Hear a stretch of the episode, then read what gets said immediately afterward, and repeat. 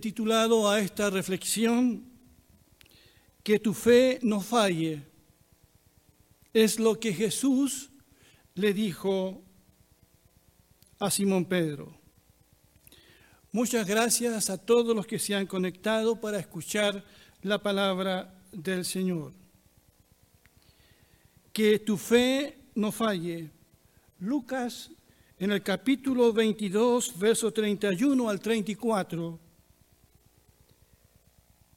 dice, Simón, Simón, he aquí Satanás me ha pedido para zarandearte como a trigo, pero yo he rogado por ti que tu fe no falte, y tú cuando hayas vuelto, confirma a tus hermanos. Él le dijo, Señor, estoy listo para ir contigo aún a la cárcel y a la muerte. Pero él dijo, Pedro, te digo que el gallo no cantará hoy antes de que tú hayas negado tres veces que me conoces. Los que recuerdan la historia de Job recordarán que cuando el enemigo, Satanás, acusa a Job delante de Dios, Job está ignorante de todo eso. Dios no le advierte a Job de lo que va a pasar con su vida. Pero en este caso que acabo de leer, el Señor sí le advierte a Simón Pedro. Le dice, y lo vuelvo a leer, Simón, Simón, he aquí Satanás me ha pedido para zarandearte como a trigo. Dice el refrán, soldado advertido no muere en la guerra, pero en este caso muere igual. Este es un pasaje que nos advierte de los peligros de confiar en uno mismo y en no creer en las advertencias del Señor. Jesús le reveló el plan del enemigo a Pedro, pero éste no le creyó. Es interesante que Jesús llama a Pedro por su antiguo nombre. Le dice Simón, Simón. No le dice Pedro, Simón, Simón. Simón significa el que escucha a Dios, pero parece que aquí Simón Pedro no lo escucha. Lo llama dos veces Simón, Simón, para ganar su atención. Un día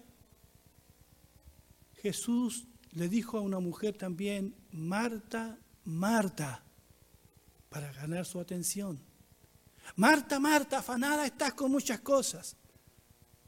Cuando Saulo iba, iba camino a Damasco, el Señor le dijo, Saulo, Saulo, para ganar su atención. Pero aquí dice Simón Jesús, Simón, Jesús iba a decirle algo sumamente importante a Pedro. Él quería toda su atención. Lo llama dos veces, pero Pedro no sabe escuchar. Está a punto de hacer algo que le costará muchas lágrimas y Jesús le quiere advertir.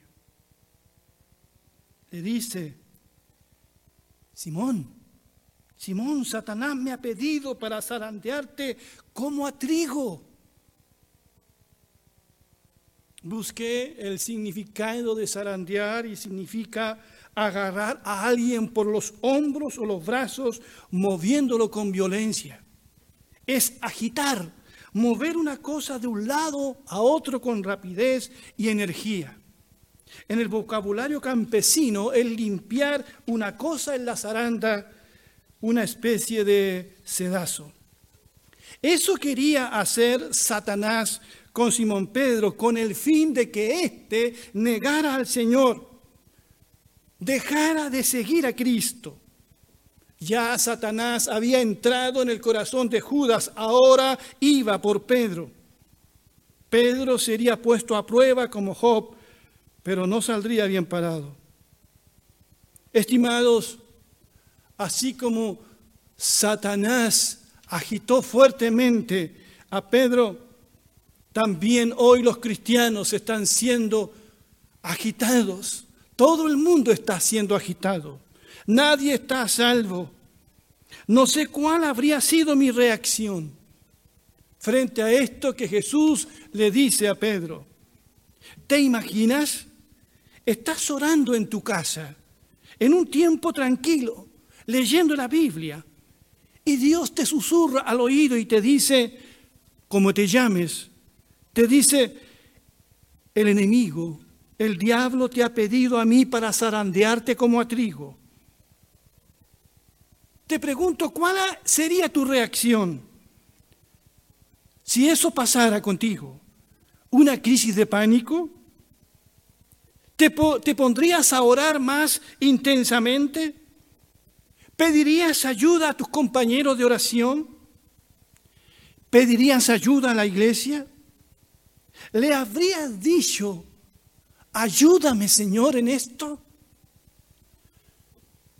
Es interesante que cuando Pedro se hundía en el mar de Galilea, le dijo al Señor, Señor, sálvame. Pero aquí, curiosamente, no le dice nada, porque Pedro está confiando mucho en sus propias capacidades.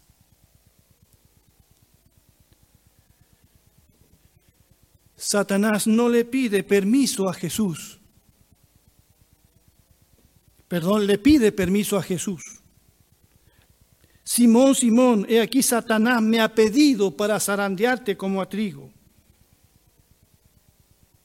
El enemigo no puede tocar a los hijos de Dios sin el permiso de Dios. Qué bueno saber eso. Y Dios permite a Satanás probar el corazón y la sinceridad de Pedro en este caso. Y esto es extraño, es un misterio. Hay cosas que nunca entenderemos en esta tierra. Es un misterio acerca de por qué Dios permite algunas cosas. ¿Por qué permitió que Satanás zarandeara a Pedro? ¿Por qué Dios permite algunas cosas? ¿Será para humillarnos? tratar con nuestra autosuficiencia? ¿Será para probar nuestra fe?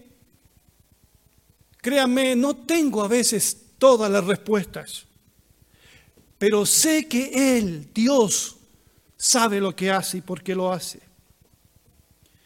Todavía tengo los recuerdos de mi niñez cuando vi a campesinos en la era de trigo o legumbres, una vez pisoteada la cosecha, alzar el cereal al viento y zarandear fuertemente el trigo para separarlo de la paja. Así Satanás zarandea a Pedro para que quede en evidencia quizás que él es más paja que trigo.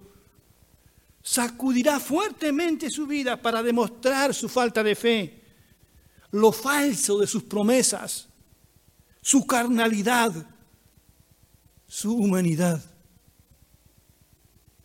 Un puritano dijo, Jesús usa un ventilador y zarandea para deshacerse de la paja, pero el diablo usa un ventilador para deshacerse del trigo. Jesús lo permite, pero le dice a Pedro que él rogará por él para que no le falte la fe y para que su vida sea restaurado. ¿qué sería de nosotros si no tuviéramos a Cristo que intercede por nosotros a la diestra del Padre? Jesús está comprometido con Pedro. Le dice, yo voy a rogar por ti. Y tú una vez vuelto, eso indica que Jesús sabe que Pedro fallará, porque Él lo sabe todo, y tú una vez vuelto confirma a tus hermanos. Pedro volverá y será restaurado para pastorear a sus hermanos. Las palabras de Pedro son las de alguien muy confiado de sí mismo. él le dijo, Señor, estoy listo para ir contigo aún a la cárcel y a la muerte. Parece que no escuchó nada de lo que el Señor le estaba advirtiendo, como muchos cristianos hoy que no saben discernir cuándo Dios está hablando a nuestra vida. Quiero ver la versión de Marco respecto a este mismo tema. Agrega un detalle más. Dice, luego de cantar el himno fueron al monte de los olivos. Allí Jesús les dijo, todos ustedes se escandalizarán de mí está escrito, heriré al pastor y las ovejas serán dispersadas, pero después de que yo haya resucitado, iré delante de ustedes a Galilea. Entonces Pedro le dijo, aunque todos se escandalicen, yo no lo haré. Jesús le dijo, de cierto te digo que esta misma noche, antes de que el gallo cante dos veces, tú Pedro me habrás negado tres veces. Pero Pedro insistía, aun si te hubiera que morir contigo, no te negaré. Y todos, todos decían lo mismo. ¿Qué dicen a eso, estimados amigos y hermanos que me están escuchando? ¿Qué dicen a eso? ¿Pero fue Pedro nomás? No, todos decían lo mismo que Pedro. Iremos contigo, Señor, hasta la muerte y nunca te negaremos. Nunca nos escandalizaremos de esto que está pasando. Escucho a Pedro contradecir al Señor y me escucho a mí mismo contradiciendo al Señor muchas veces.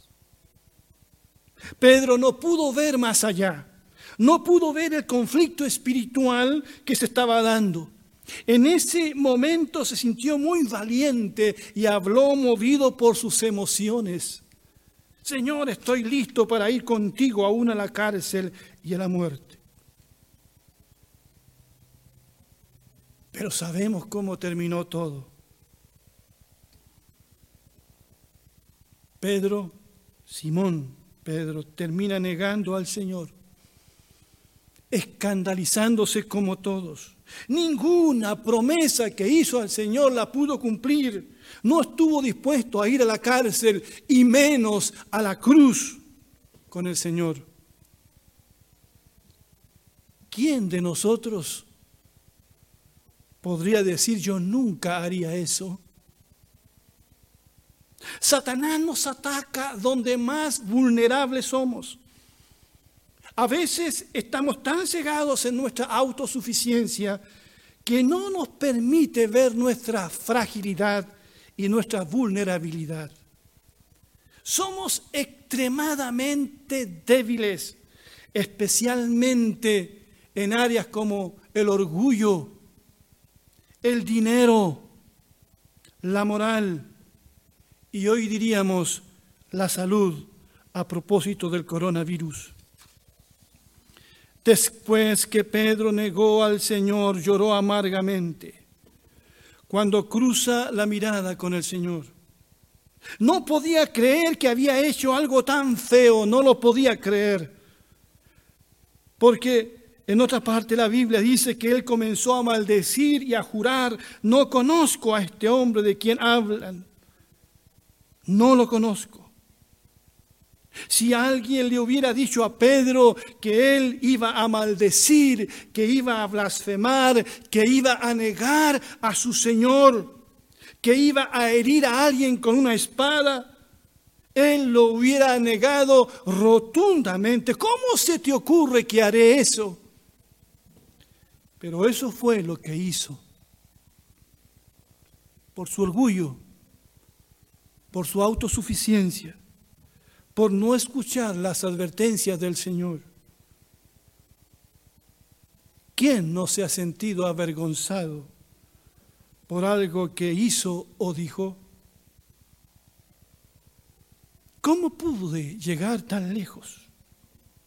Son demasiadas personas en el mundo y cristianos también que tienen que lamentar una mala decisión por haber sido autosuficientes, por no escuchar consejos, por dejarse llevar muchas veces por la pasión, por no entender que luchamos con un enemigo que nos es común a todos. Por eso Pablo dice, no den lugar al diablo. Que tu fe no falle.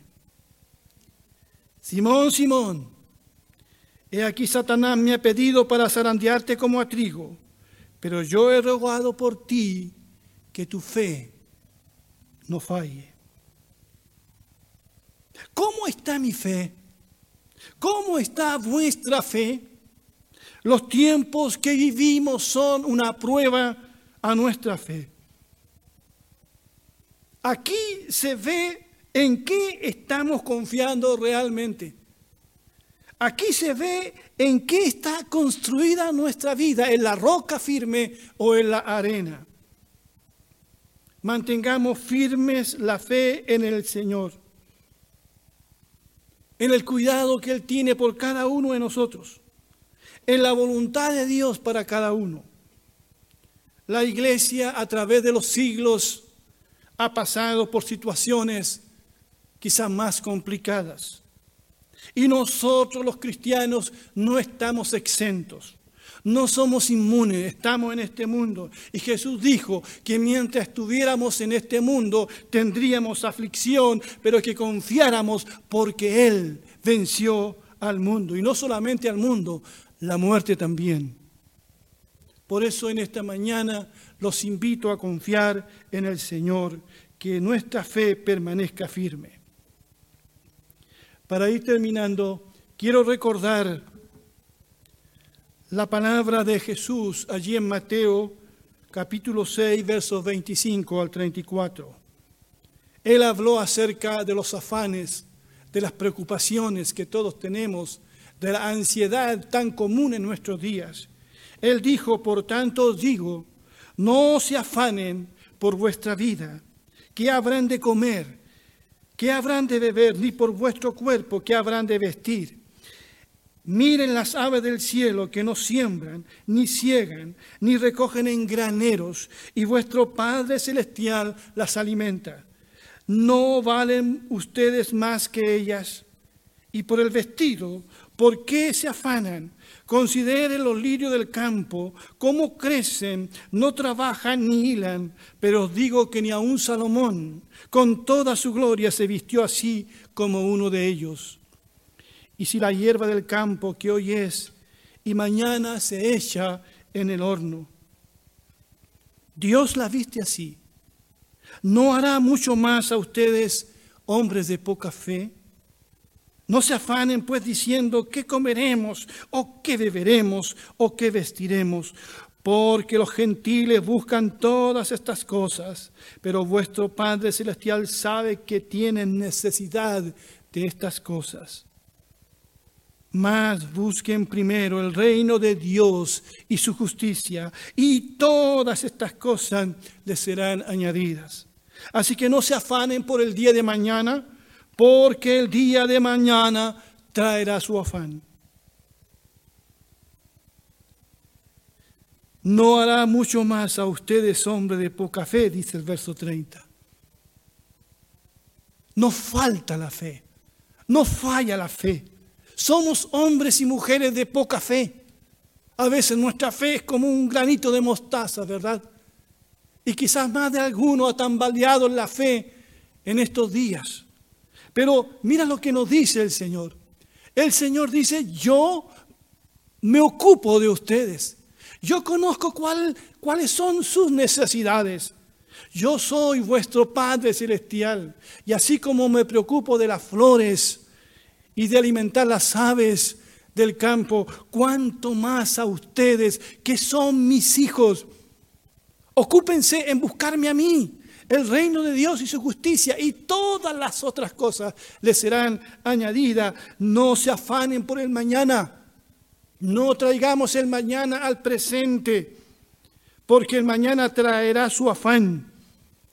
Yo soy vuestro Dios y les daré el pan de cada día. Volviendo a Simón, Simón flaqueó en su fe,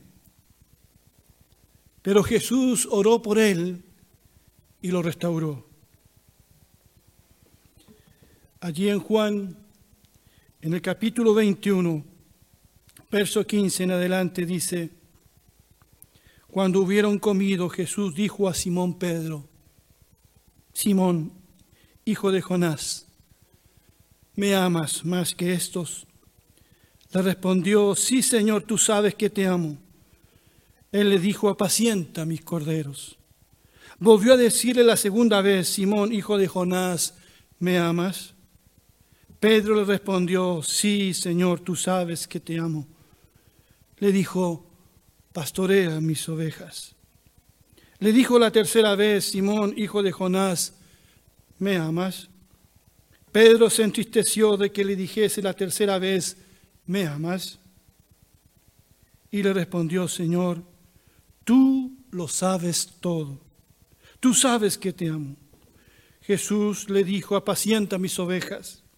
De cierto, de cierto te digo, cuando eras más joven, te ceñías e ibas a donde querías, más cuando ya seas viejo, extenderás tu mano y te ceñirá otro, y te llevará donde no quieras. Esto dijo dando a entender con qué muerte había de glorificar a Dios. Tres veces negó Simón Pedro a Jesús y tres veces le pregunta a Jesús si lo amaba. En la tercera respuesta hay una gran diferencia, una pequeña diferencia. Pedro le dice, Señor, tú lo sabes todo. Tú lo sabes todo.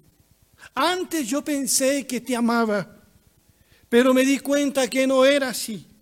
Contradije tus palabras Así que Señor, tú sabes ahora si yo te amo o no te amo, porque tú conoces mi corazón, tú sabes si tengo fe o no tengo fe. Tú me conoces, Señor. Pero siempre he dicho que no importa la cantidad de fe. El Señor dijo, si tu fe fuese como un grano de mostaza, la fe es pequeña, pero nuestro Dios es un Dios grande. Me encanta lo que el Señor hizo con Simón Pedro. Lo buscó, lo perdonó, lo restauró y le dio otra oportunidad. Y todos conocemos en qué se convirtió Pedro después. En un gran hombre de Dios, valiente, fue a la cárcel y ahora sí estuvo dispuesto a morir por él. ¿Cuántas personas de los que me escuchan en esta mañana se sienten lejos de Dios? Ya no les queda fe alguna. Han sido engañados por el enemigo, confiaron en sí mismos y ahora se sienten quizás derrotados. Un día fueron fervientes discípulos del Señor, pero ahora sienten que lo han negado en medio de sus amigos, de su trabajo, en medio de los tiempos en que estamos viviendo. Quizás nunca pensaste que llegarías tan lejos, pero donde quiera que estés, y te lo digo en el nombre del Señor, donde quiera que estés y como estés, te invito a volver al Señor con todo tu corazón, a, regresar como el Hijo pródigo a la casa del Padre. Tenemos que reconocer que hemos fallado. Tenemos que pedir perdón a Dios. Si venimos con arrepentimiento y fe, Dios nos espera con los brazos abiertos. Y a mis queridos hermanos y hermanas, no solo de esta iglesia, Alianza Cristiana y Misionera, de Peñalolén, sino a todos quienes nos escuchan, les digo que no falle vuestra fe. Nos enfrentamos a semanas y meses muy oscuros e inciertos en el mundo entero.